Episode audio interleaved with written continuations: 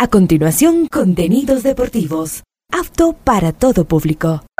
Este programa de información y comentarios deportivos conduce John Lester Hidro. A esta hora, Ondas Cañaris, su radio universitaria católica, presenta Onda Deportiva. Con toda la información local, nacional e internacional de los deportes. Comenzamos.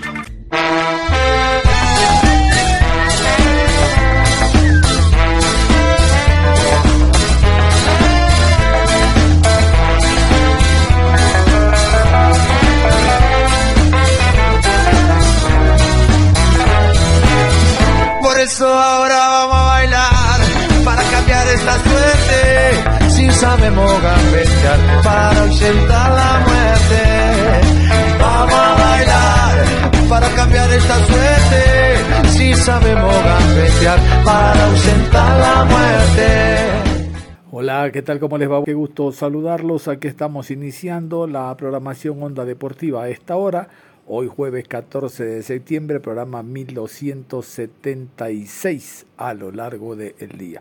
Con el gusto de siempre, aquí estamos para darle vuelta a la página de la eliminatoria suramericana. Vamos a meternos a la Liga Pro porque desde este viernes hasta el próximo día lunes se va a jugar esta nueva fecha de campeonato. Llegamos a la fecha sexta. ¿Qué les parece? Hay muchas novedades, pero yo quiero comenzar hablándoles a ustedes de lo que ha sido hasta el momento la Liga Pro en esta segunda fase. La última fecha que se jugó fue la quinta. Yo sé, usted andaba en otra cosa, no recuerda los partidos, no recuerda lo que se dio en esa última fecha. Yo le voy a recordar en esta primera parte, en esta primera entrega de la programación. Vamos con los últimos resultados de la última fecha jugada en segunda fase de la Liga Pro. Fueron estos. Delfín 1, Independiente del Valle 0, Libertad 0, Muchurruna 1, Universidad Católica y El Nacional, empate a 1, Emelec y Aucas, empate a 0, Deportivo Cuenca 1, Orense 0, Técnico Universitario 4, Gualaceo 0, Cumbayá y Barcelona, empate a 2, Liga Deportiva Universitaria 2, Guayaquil City 0. ¿Se acuerdan ustedes que esta última fecha trajo algunos expulsados? Dos del Delfín, uno de ellos su goleador, dos del Barcelona, uno de ellos el Quito Díaz, un partido de suspensión para López, el técnico, por demorar en salir, hubo una suspensión en el Melé también, José Francisco Ceballos y demás. Yo quiero entonces a continuación seguir poniéndolos al día para que ustedes escuchen lo que nos dejó la acta de sanciones, las eh, sanciones por parte de la comisión disciplinaria a técnicos y jugadores actuada la quinta fecha. También se sancionan a los, a los escenarios deportivos que no presentan garantías. Bueno, lo del MLE es una constante. Vamos a escuchar entonces los sancionados de la fecha 5. Partido Emelec y Aucas, empate a cero, asistentes pagados, 8.931 personas. Para Emelec, reclamos indebidos. Gilmar Napa y Pedro Ortiz. Juego brusco, Brian Angulo y Jackson Rodríguez. Doble amonestación, suspensión un partido a José Francisco Ceballos, multa de 100 dólares. Edgar Lastre, juego brusco.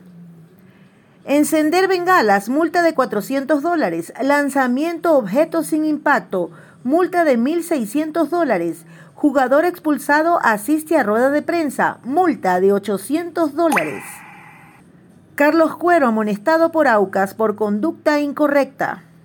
Encuentro Liga de Quito 2, Guayaquil City 0. Asistentes pagados 4.906 personas. Amonestados por Liga de Quito, Taicol Romero y Sebastián González por juego brusco. Conducta incorrecta.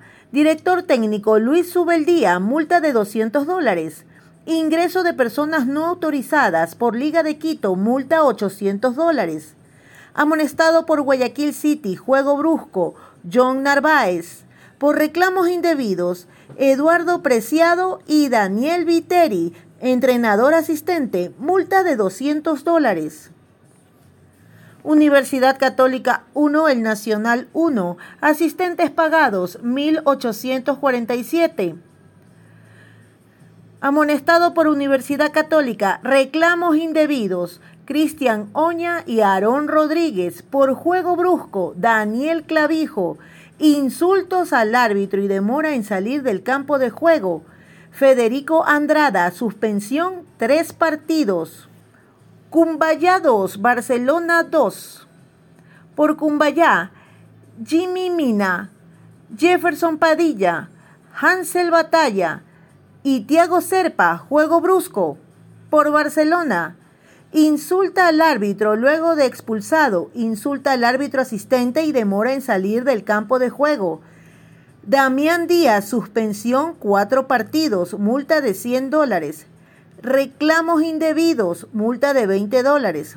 Francisco Firusewski, conducta violenta contra un adversario, suspensión de tres partidos, multa 100 dólares.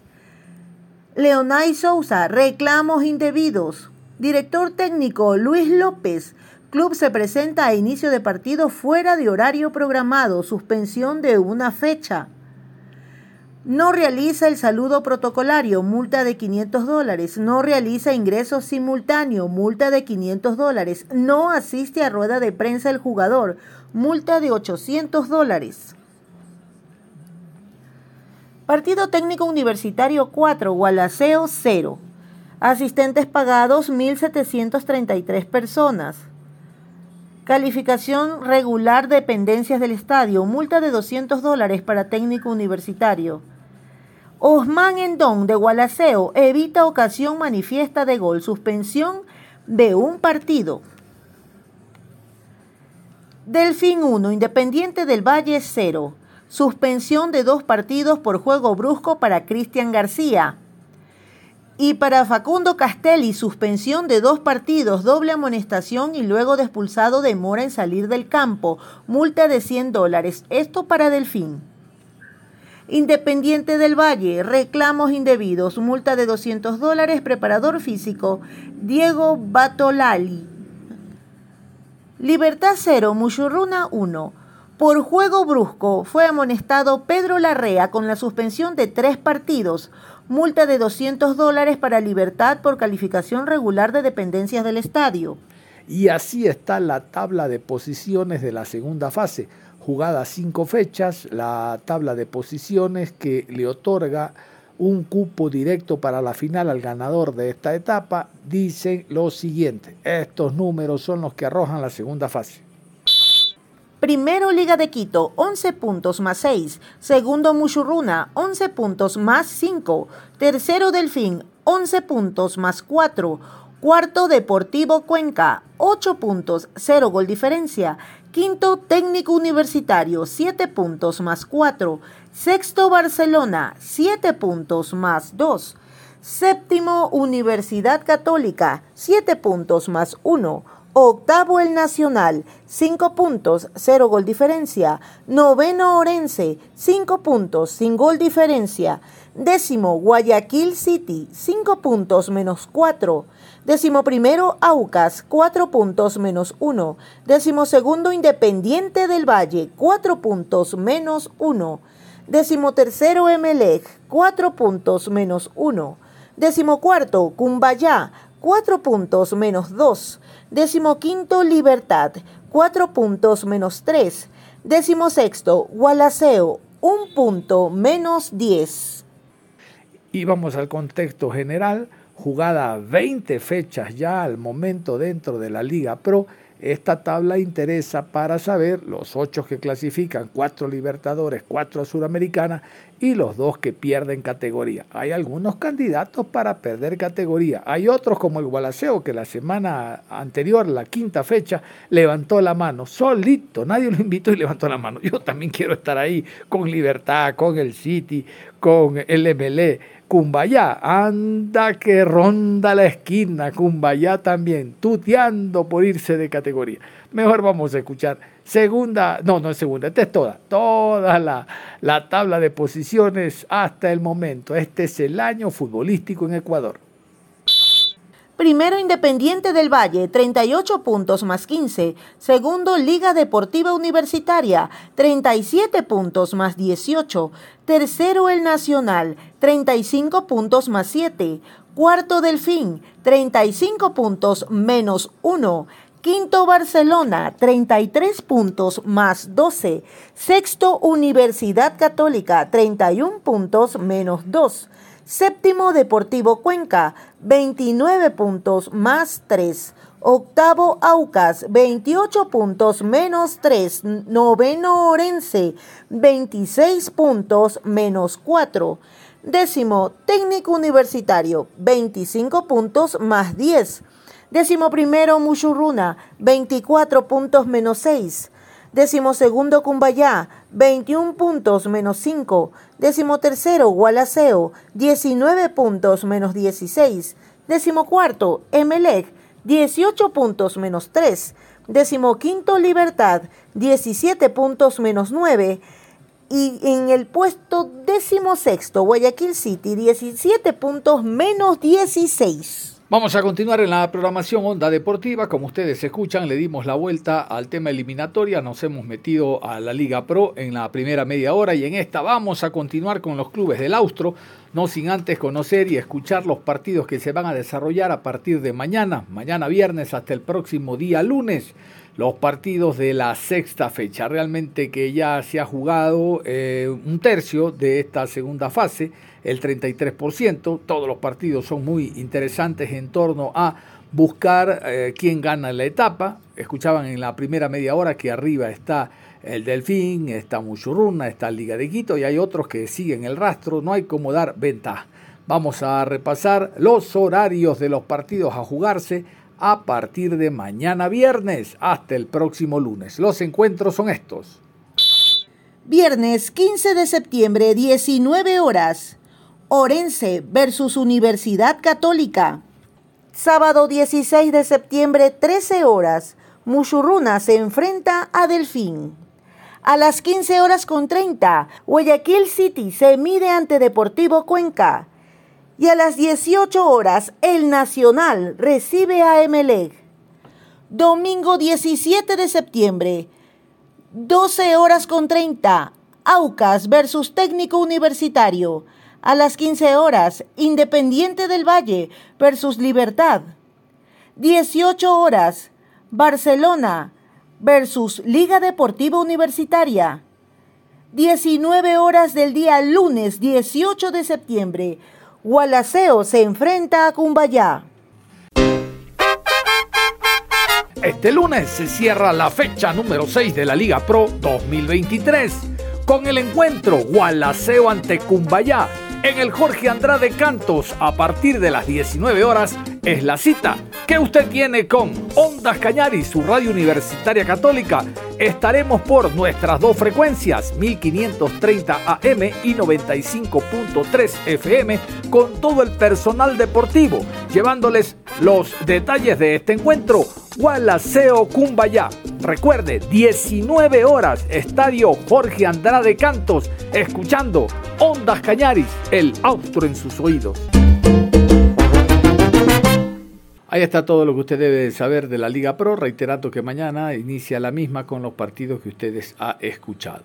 En la mañana habíamos indicado que íbamos a dedicar parte de esta programación al tema de la eliminatoria, porque hay todo tipo de reacciones.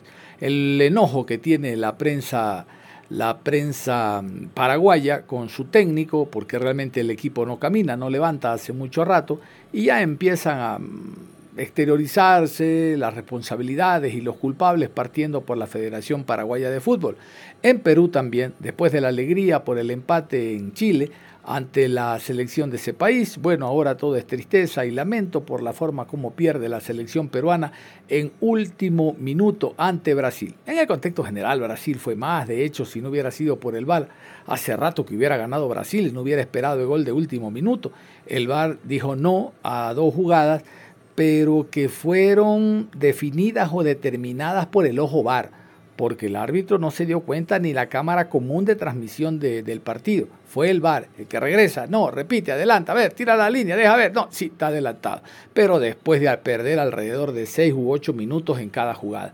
Eso lo vamos a hablar más adelante porque hoy yo quiero darle el espacio a un exjugador grande, jugador campeón como técnico y jugador con Liga de Quito, jugó en el América, jugó en la selección, anduvo por Peñarol, después como técnico, campeón con Liga, eh, dirigió prácticamente a todos los clubes capitalinos. Hablamos de Polo Carrera Velastegui, un gran futbolista, quien es palabra autorizada para hablar del momento actual de la selección ecuatoriana de fútbol y no solo del rendimiento futbolístico o lo hecho en el terreno de juego en el último partido, sino el entorno, los jugadores escogidos desde ya se está hablando de, de Burray en cuanto a que, no sé si mañana viernes o a más tardar el próximo lunes, el jugador Burray ya tiene la carta de naturalización como ecuatoriano y hay un porcentaje bastante elevado de hinchas y periodistas que piden su presencia en la selección ecuatoriana de fútbol. Bueno, de esto y más, el tema Moisés Caicedo, todo eso abarca Polo Carrera Velastegui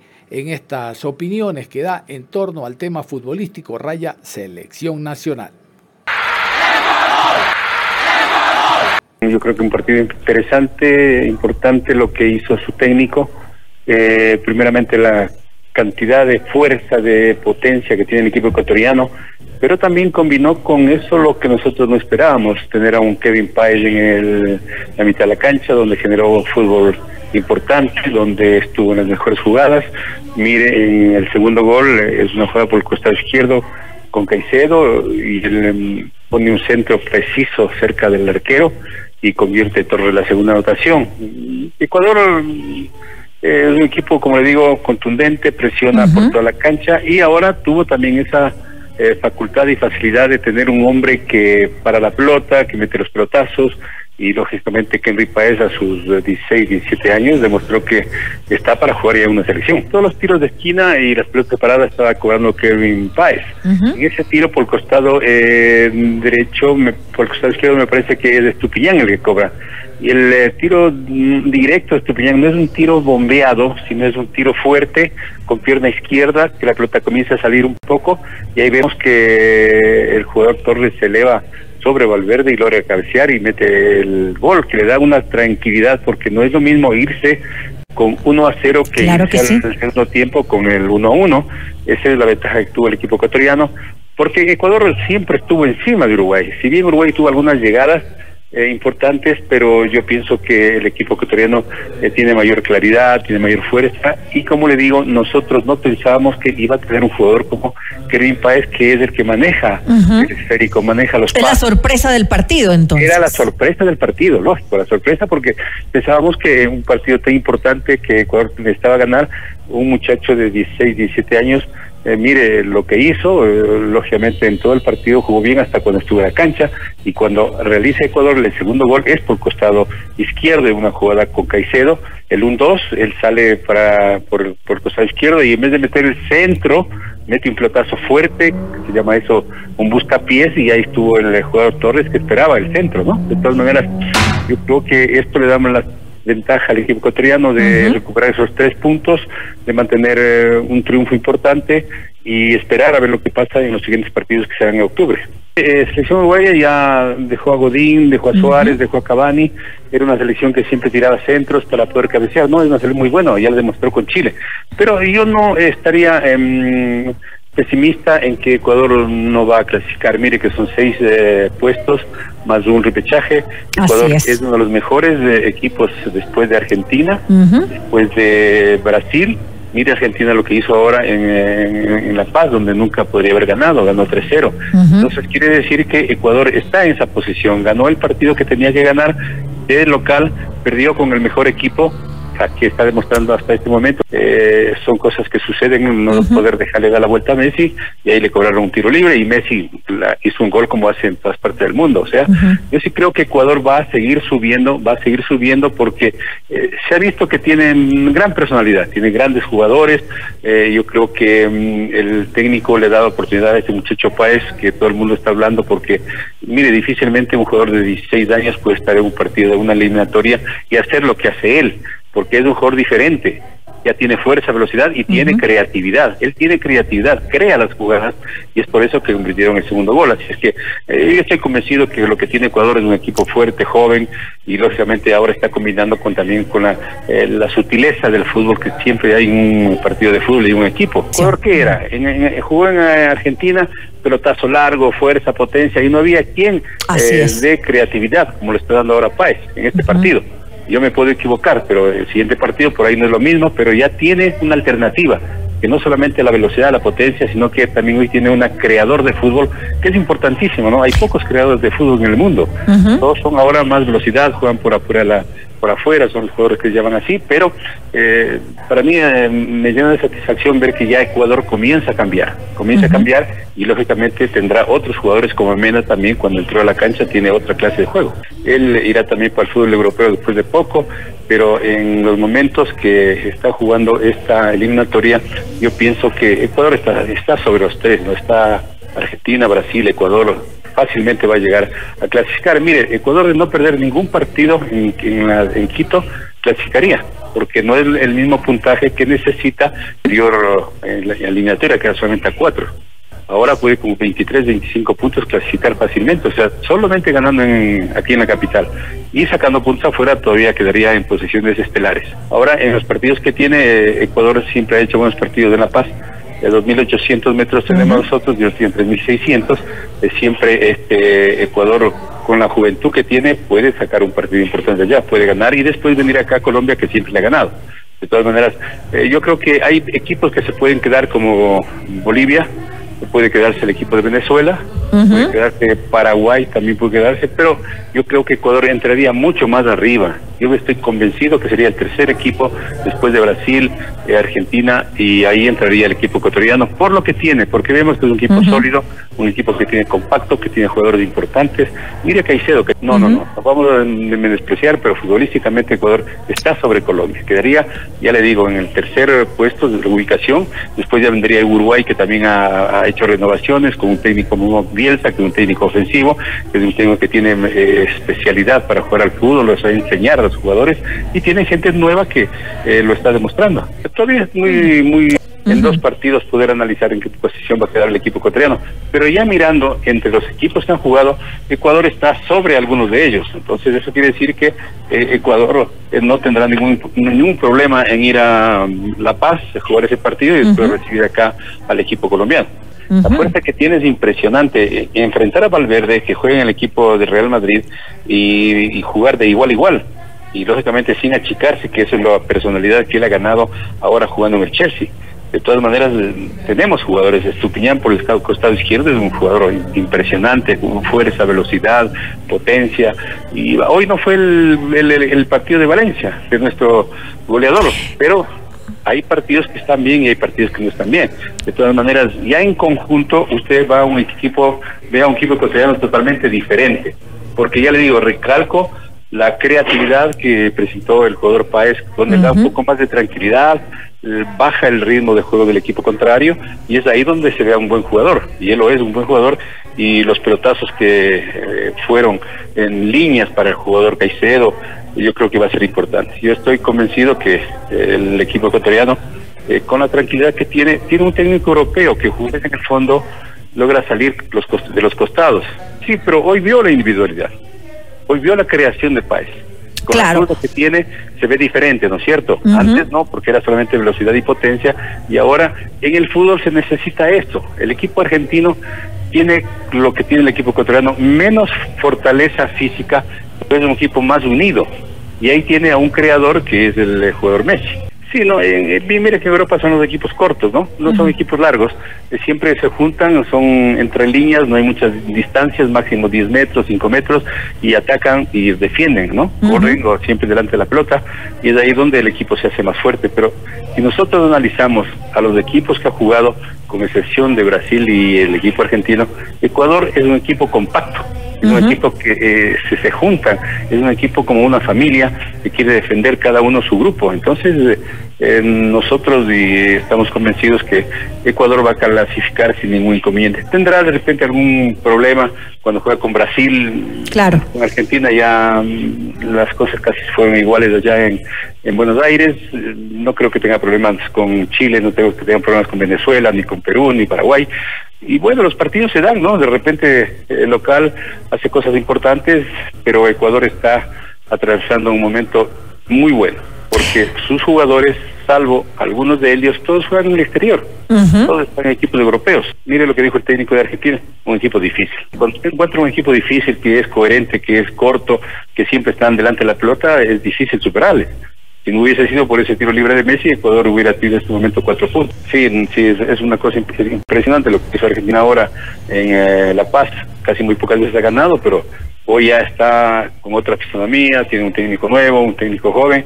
Yo, que, yo creo eh, que la juventud se impone cuando hay calidad y fuerza velocidad y eso es lo que tiene el equipo ecuatoriano y esperemos que siga así que en octubre los dos partidos que tenga pueda sacar los seis puntos y ya ponernos donde nos corresponde donde nosotros siempre hemos estado en la eliminatoria anterior. No tuvimos suerte en el eh, mundial pero en las eliminatorias salimos terceros.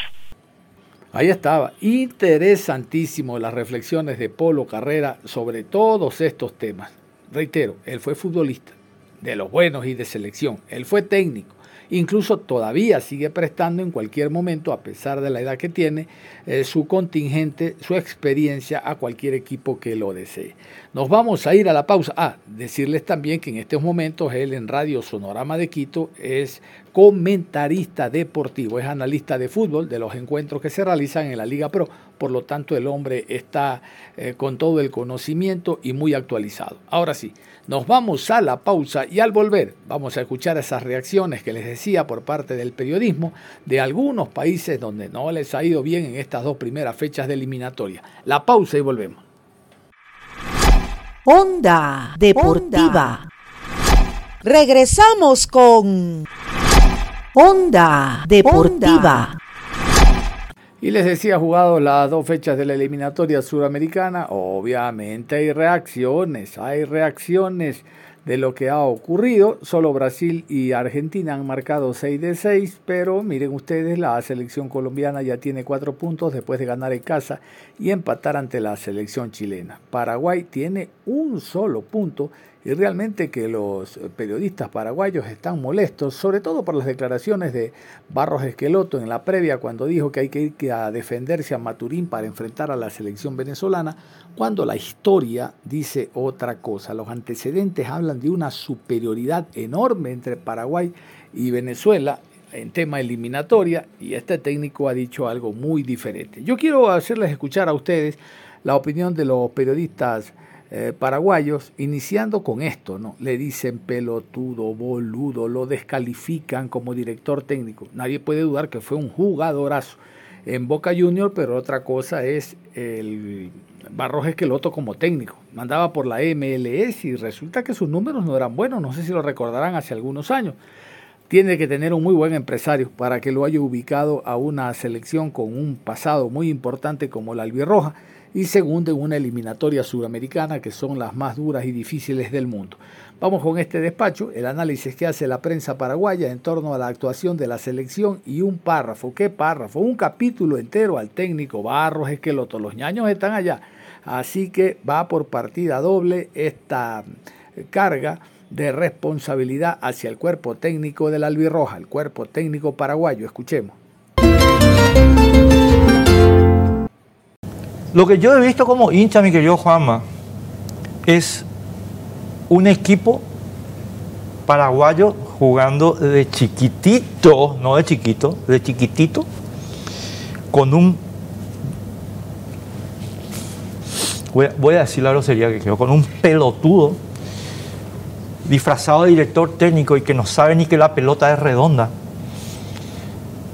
donde eh, viene a pontificar como si fuera científico para decir el disparate de que con un equipo como Venezuela hay que jugar a la defensiva, boludo. Perdóname, Juan Macia. Lo que pasa es que el análisis que haces o la introducción que haces o los dos ítems que tocas son muy realistas y suceden. Estamos, estamos viviendo los mismos errores que no solamente pasamos contra Perú, que nos pasó en las eliminatorias pasadas con Eduardo Berizzo. O sea, vos te puedes equi- equivocar una vez de entrenador. Puedes intentar corregir, pero si vos te estás dando cuenta que este entrenador está repitiendo lo mismo, yo no, no lo culpo solamente al entrenador, acá es culpa del que le da de comer.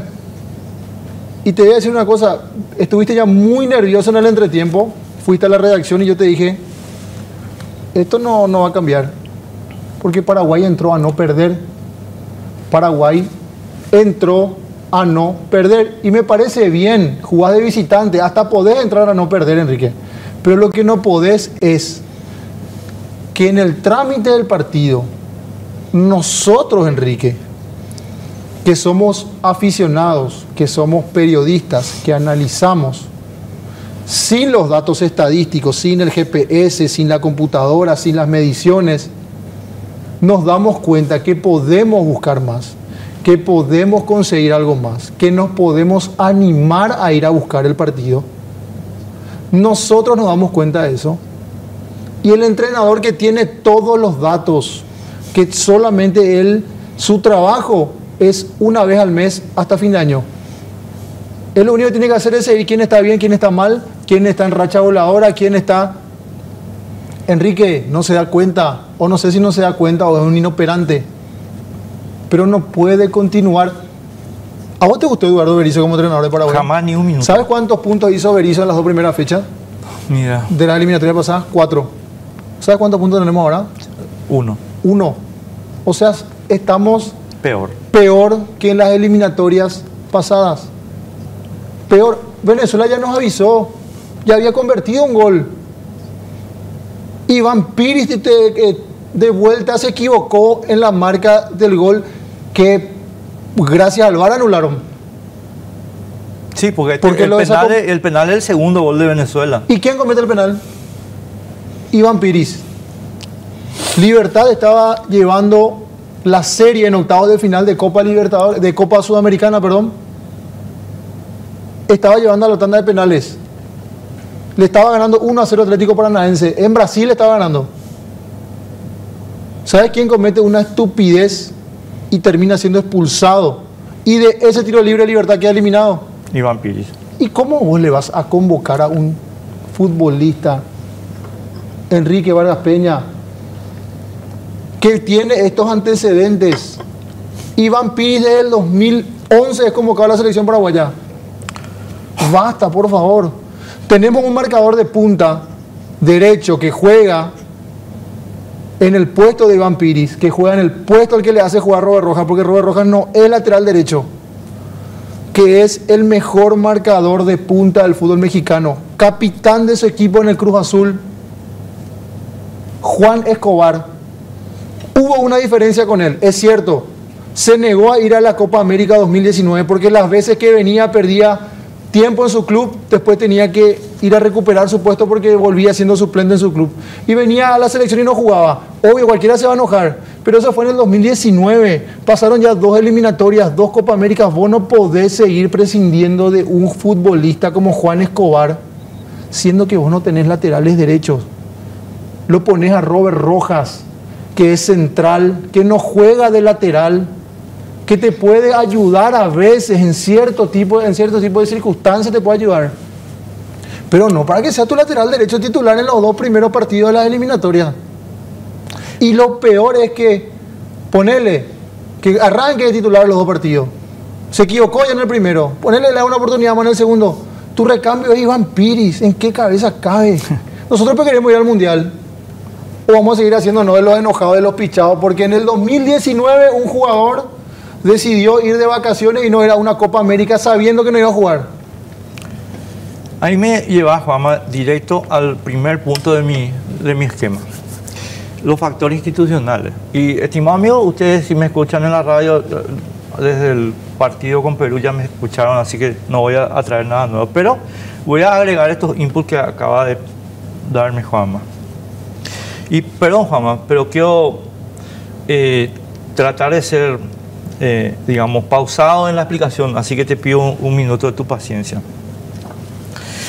Ustedes acaban de escuchar que hay una cantidad de eh, recursos que nos están aplicando y que estos recursos que nos están aplicando son los que pueden hacer la diferencia y que eventualmente estos recursos además están mega aprobados en donde están jugando. Entonces, aquí yo empiezo diciendo lo siguiente, muy bien, aunque me putearon, todo, mucha gente me puteó desde el partido con Perú, pero yo voy a... Bueno, así como con Berizzo me van a tener que dar la razón. El día que llegó Berizzo, yo dije, este, este no sirve ni para la tranca al infierno. ¿Por qué vos haces este dispositivo, esqueloto, barro esqueloto? ¿Por qué vos haces este dispositivo y no el que te está diciendo Juanma o el que ve cualquier otra persona? Por una razón muy sencilla. Porque el grupo dirigencial que te da el cargo y la guita, que es muy buena guita, y para un argentino demasiado buena guita, por la situación en que están en su país. Y ese grupo te condiciona a que vos juegues con tales jugadores y no con otros. Eh, Juanma creo que fue demasiado elocuente en el tema de Iván Piris, creo que podemos arreglar el tema de Rojas y el de Andrés Cuba. No, no te, no te toqué, perdón Enrique, te interrumpo, no te toqué varios otros jugadores, Adán Vareiro, Bueno, goleador en San Lorenzo Almagro. Por ejemplo, no, por eso, espera, yo quiero ir, o sea, a- abonando totalmente tu tesis, o sea, digamos, tu input a mí me, me, me, me, me, me- me vivifica porque, ¿y por qué vos no tenés todos los recursos? Tony Sanabria, no sé quién más está afuera, ¿verdad?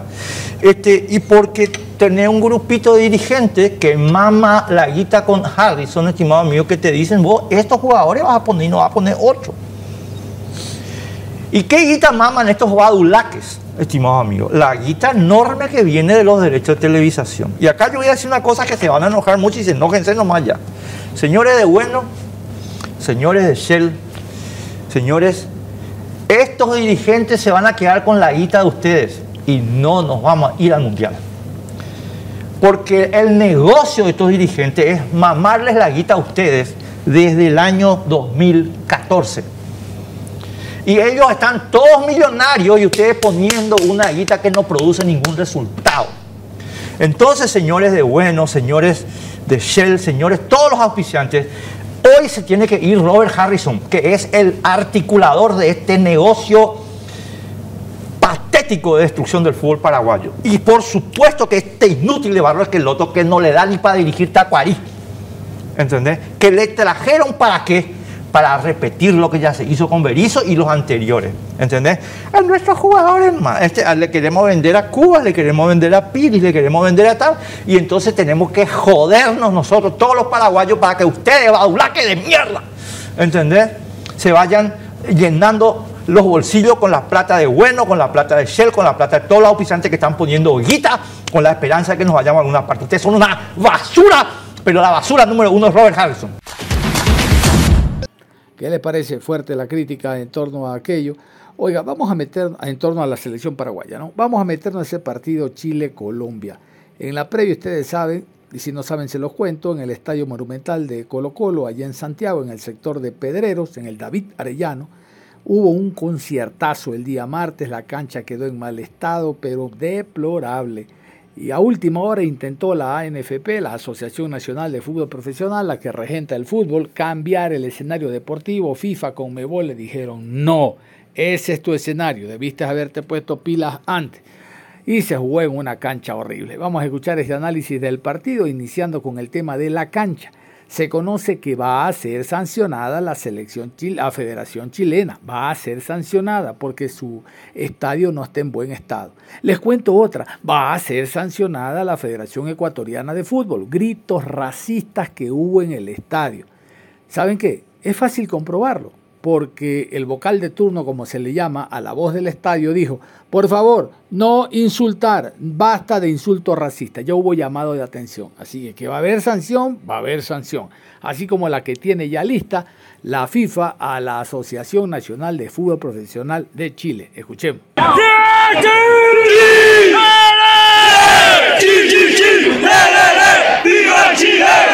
De los últimos partidos, bravo partido también, con dos polos opuestos, ¿no? En cuanto a situaciones, en las elecciones viviendo dos momentos totalmente diferentes. Hablamos de Chile y Colombia, Colombia y Chile en esta fecha número 2 de eliminatorias sudamericanas rumbo al Mundial del 2026 y todo lo que ha sucedido, reacción, análisis, resumen de lo que ha pasado en territorio chileno entre estas dos selecciones por la fecha número 2 y cómo han quedado posicionadas de cara a la próxima doble fecha de eliminatorias. Así que sin mucho más para decirles, lo bueno que va a estar esto, se suscriben al canal acá abajo con el botón rojo, activan también la campanita para no perderse ninguno de los videos y ahora sí, vayamos con todo a poder hablar de lo que ha sido y lo que ha sucedido con Chile y Colombia, fecha número 2 de eliminatoria sudamericana. Bien, mientras vemos un poco la previa, ¿no? lo que ha sido la entrada en calor, quiero hablar del campo de juego. La verdad que lo digo por cualquier selección, ¿eh? no porque hoy me toca hablar del de Chile en este video, pero puede ser de cualquier selección, no justifico para nada el pésimo estado del campo de juego. Muchachos, jugamos cada varios meses, ahora por ahí es más eh, cada un mes, pero hay que tener un estadio en excelentes condiciones para que las selecciones jueguen. No puede existir esto. O sea, yo realmente estoy en contra de los dichos de Mbappé, pero es un verdadero papelón, una verdadera vergüenza, sea Chile, sea Argentina, sea Uruguay, sea el, seleccionado que sea, que presente una cancha en la cual la pelota va saltando. Entiendo muchas veces las situaciones climatológicas de cada país, pero es tener un solo estadio, un solo estadio y una sola fecha inclusive cada uno, dos, tres meses que tiene que estar en excelentes condiciones. Es imperdonable para cualquier selección. Eso realmente me ha, me ha generado indignación, ¿no? Que la pelota vaya saltando. O sea, no estamos dando eh, una linda imagen para la afuera de no tener un estadio en buen estado. Yo realmente no ya les digo, entiendo la, situación climatológica, lo que vos quieras, pero penoso, penoso como podría ser también el campo de Bolivia del que vos quieras. Eh, eh, eh, inviertan en unos sintéticos si quieren, pero la verdad es que, la pelota vaya saltando a nivel selecciones y sudamericanas, la verdad, para, para repensarlo. Bueno, en fin, arrancaba el partido totalmente aparte esta charla que arrancaba bien, pero no solo Colombia, Chile estuvo muy pero muy bien en cuanto al planteamiento, en cuanto a lo que ha sido el partido sorprendente de lo que de lo que fue cambiando, ¿no? De cara a lo que fue el primer partido con Uruguay de visitante, donde casi que no la vio ni cuadrada, y en este caso sí, bien. Se trató de imponer de local, tuvo Colombia las suyas también, por eso les digo que fue un partido equiparado, equilibrado en, cuanto a líneas generales, pero que Chile ha hecho lo suyo ha impuesto, ha tratado de llegar, ha, dado lo mejor de sí eh, de local, tratando de imponerse. Situaciones para Colombia, situaciones para, para la selección chilena, pero las más claras eh, tendríamos que hablar de la, de la selección chilena, de la Roja, de la selección de Berizzo, que ha tenido a un Alexis Sánchez en una gran situación. Acá vemos una excelente tapada, un remate tremendo de pulgar de Camilo Vargas, que ha tenido eh, varias situaciones para poder salvar a, la selección colombiana, que ha presentado una imagen quizás más austera de lo que ha sido eh, en Colombia en la primera fecha. Es normal que siempre la localidad se sienta si realmente el seleccionado logra, logra hacerlo sentir. Y Colombia hoy se ha sentido en parte visitante, no ha podido imponer del todo su fútbol, se ha sentido incómodo eh, y es real que, que, Chile ha tratado de imponerse como local, de tratar de sacarle ventaja a esa situación que todas las selecciones tienen una vez en la doble fecha eliminatoria que siempre les toca, les toca jugar y Colombia no ha podido imponerse de la misma manera que quizás lo ha hecho hace unos días atrás con Venezuela de local. Entonces eso también va a ser a, repensar de la mano de Néstor Lorenzo que tiene un equipo para jugar de igual manera de local y de visitante. Lo va a tener que seguir repensando más allá de lo que pueden poner el equipo eh, que, que, tiene su localía y que obviamente te la va a hacer sentir, pero Colombia eh, hoy tiene plantel como para ni siquiera sentir si está jugando de local o de visitante. Sin embargo, hay que respetar también a Chile que ha hecho lo suyo como les digo, ¿no? Ha tenido situaciones de juego, ha tenido situaciones para poder encontrar el triunfo. El palo de, en este caso, salva a Camilo Vargas, que ya estaba totalmente por fuera de lo que pudiese suceder. Y Chile eh, podría haber encontrado tranquilamente el 1 a 0. Por eso les digo, el partido en líneas generales equiparado, realmente peleado por ambas partes. Colombia también ha tenido lo suyo, ha tratado de llegar, ha incomodado a la selección chilena con su ofensiva y a nivel defensivo para Chile, pero las más claras creo yo, a mi parecer, son chilenas, que, realmente ha tenido lo suyo, más por ahí por empuje que por juego, eso está más que claro, porque yo creo que a Chile le sigue faltando, sigue teniendo sus carencias de la mano del Toto Berizzo, no significa que porque hoy haya empujado un poquito más y haya tenido situaciones para poder ganarle a Colombia, no significa que realmente haya sido una selección totalmente diferente y que merezca eh, lo, la, estar primera, sino que ha tenido más situaciones, ha tenido más eh, ha generado y esto le, le, ha permitido tener otras situaciones más importantes que Colombia. Entonces Chile seguía insistiendo, Chile seguía buscando, ya les digo, más al empuje, no, no con ideas tan claras, pero acechando a Colombia, que realmente es una selección que yo creo dentro de los papeles generales que va a terminar clasificando al Mundial y realmente hoy Chile es inferior y sin embargo de local se le ha impuesto, se le ha plantado de tú a tú y hasta incluso ha tenido las situaciones más claras para poder encontrarse en ventaja y hasta incluso, ¿por qué no? De alguna manera, si se daba, de, llevarse el partido, de llevarse las tres unidades. Sin embargo, eh, el primer tiempo por lo menos se encontraba 0 a 0, más allá de trabas más claras y todo, seguía sin poder sacarle diferencias al conjunto colombiano que estaba un poquito más apichonado, como decimos acá, no más, re, más como, eh, como sin entender, aturdido, eh, como replegado, y eso es raro, ¿no? Debido a, a, los jugadores que tiene Colombia, que, como les vuelvo a repetir, para mí tendría que competir eh, de la misma manera de local y de visitante siempre, y eso yo creo que Néstor Lorenzo lo va a ir tratando de corregir, más allá de tratar de ser inteligente también, ¿no? De cuando el local se crea superior, tratar de, de encontrar las debilidades y los espacios que vaya dejando, eso seguro, sin duda alguna. Después en el segundo tiempo Chile empezó a replegarse un poquito más. Eh, yo creo que lo físico fue sintiéndose, eh, ha dejado todo en la primera parte y ahí Colombia empezó a tener un poco más la pelota. Pero sin embargo sin incomodar demasiado a, a la selección chilena. Acá vemos un codazo de Luis Díaz de amarilla y no sé si roja también. Eh. La roja yo por lo menos no la hubiese discutido.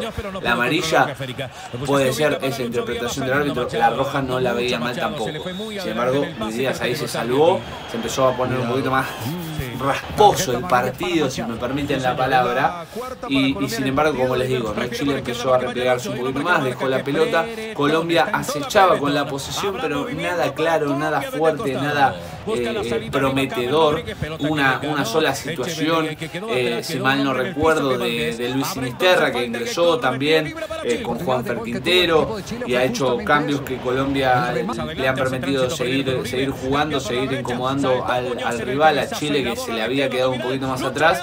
Y bueno, Luis Díaz tratando de rematar desde afuera, con la lesión ahí de Vidal que había llegado con lo justo. Y esta de Luis Sinisterra creo que la más clara, que ahí tenía para patear, tenía totalmente regalado el arco. Era tirar a colocar y busca un pase cuando lo más claro era patear.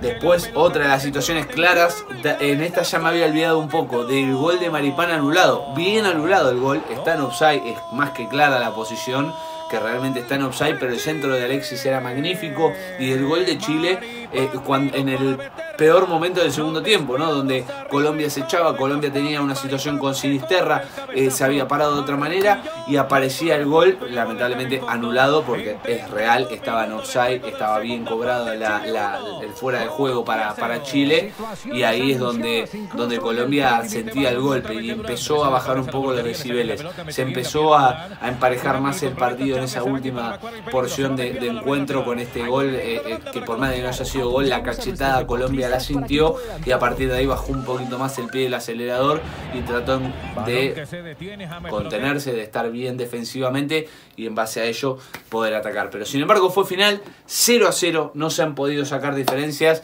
ya les digo, partido equilibrado, partido parejo, con situaciones para ambos, pero a mi parecer las más claras han sido para Chile. Me ha sorprendido para bien que, se ha impuesto más de lo que yo pensaba de local por lo que venía mostrando, pero sin embargo no ha sido suficiente y creo que termina una mala doble fecha de eliminatorias con un solo punto de 6, comprometido ya en las primeras dos fechas, aunque todo pueda cambiar. Realmente comprometido y Colombia dentro de todo saca un buen resultado, está bien esa media inglesa ¿no? de ganar de local empatar de visitante, aunque yo creo que está para más de visitante. De local viene cumpliendo, pero de visitante va a estar para mucho más, creo yo.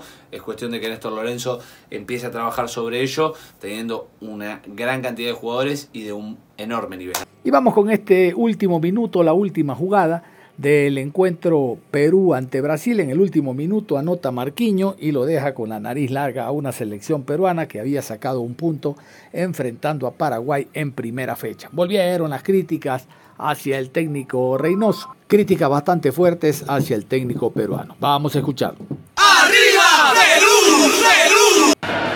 La tercera para Perú. Llévalo Marquinhos y si lo pasó a Marquinhos. Avanza Grimaldo, sigue Grimaldo. No lo frena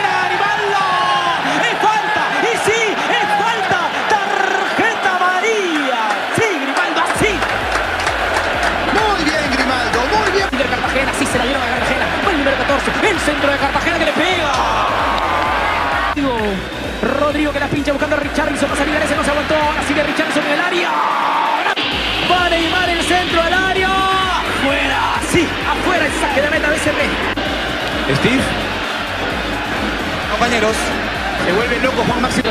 Va Neymar, la guacha, Casemiro, la pincha buscando Neymar. El pivoteo no sale Galecia. Ahora sí es de Neymar. Grimaldo ahora lo va a encarar a Neymar, lo va a pasar a Neymar. Sí, ahora Grimaldo iba a conseguir. Jesús Castillo. Y atrás ahora para Jesús Castillo, rápido Castillo, y se viene Grimaldo, ahí está yo Grimaldo, es rápido con Rodrigo, ahora Neymar, Neymar para Rafinha, Rafinha que le va a pegar, Al tiro de esquina, corner. Pero siento que tienen mucha, mucha más facilidad, ¿no? Cartagena es más agresivo, Cartagena muere. Ahora por derecha, puede el peligro, viene Rafinha, Rafinha con Rodrigo en el área, Rodrigo cuidado que la va a meter, revienta. De balón hacia atrás, la pide Neymar, el cambio ahora por la izquierda, cuidado que se viene Renan Lodi en el área, lo va a marcar ahora. Quería más de él todavía. Siento que siempre se puede más de André Carrillo. Perú en todas sus líneas. Por el medio ahora con Casemiro que la va a perder. Va a recuperar Paolo. No, puso la puntita Casemiro. La falta. Dios. no. Hay tiro libre claro. No va a empezar a meter, ¿ah? Va a quedar Paolo. Ahí está Paolo Guerrero hacia atrás con Joe Grimaldo. No lo entendieron. Va Paolo para insistir. A Paolo Corso. Y va Paolo Guerrero. La mató de pecho Paolo. Sigue Paolo. Le cometieron la falta a Paolo Guerrero. Al tiro libre. Tiro libre. Marvinelli. Cuidado que puede haber peligro. El número 22. El centro al área. Puede Perú de esta manera. Ahora el envío va por la izquierda. Cuidado que se viene la selección peruana. Va a medir el centro al área. Le queda yo Grimaldo de pecho. Ahí está Grimaldo en el área. No, le cobraron la falta. Dios. Sobró peli- peligro. Peligro en el área, peligro de ata- ataque peligroso. Una locura lo de todo loco, la verdad que este argentino. No puede ser. El centro al área. ¡Ay, Dios! No lo puedo creer. Marquinhos de cabeza en el área. Esta vez no hay bar. Esta vez celebra Brasil. Brasil 1, 0 Perú. Doloroso porque es sobre el final, porque es otra vez de una pelota parada, porque Perú había defendido bien, se había acoplado. No había. Marcos López. Y no, no, no lo puede creer Pablo Guerrero, porque, porque el, el esfuerzo. Ahora Castillo, rápido para Grimaldo. Va a buscarla Grimaldo. No, le ganaron la posición de balón. Muy bien, y con esta información vamos a cerrar nosotros la programación deportiva después de escuchar todo este tipo de reacciones en torno a la eliminatoria sudamericana y esta fecha número 2 que se jugó en las distintas canchas de América. Ya todos estamos con el bichito de la eliminatoria, queremos que sea mañana, pero hay que esperar hasta después de algunas semanas para nosotros por lo menos vernos las caras contra la selección boliviana. Y veremos si jugamos en La Paz, como todo indicaba, o en Santa Cruz. Nada más nos vamos, ya llega Isis Bonilla con toda la actualidad de las noticias, resumen de noticias en la tercera emisión. Un abrazo, continúe en sintonía de Ondas Cañares. Si sabemos para ahuyentar la muerte.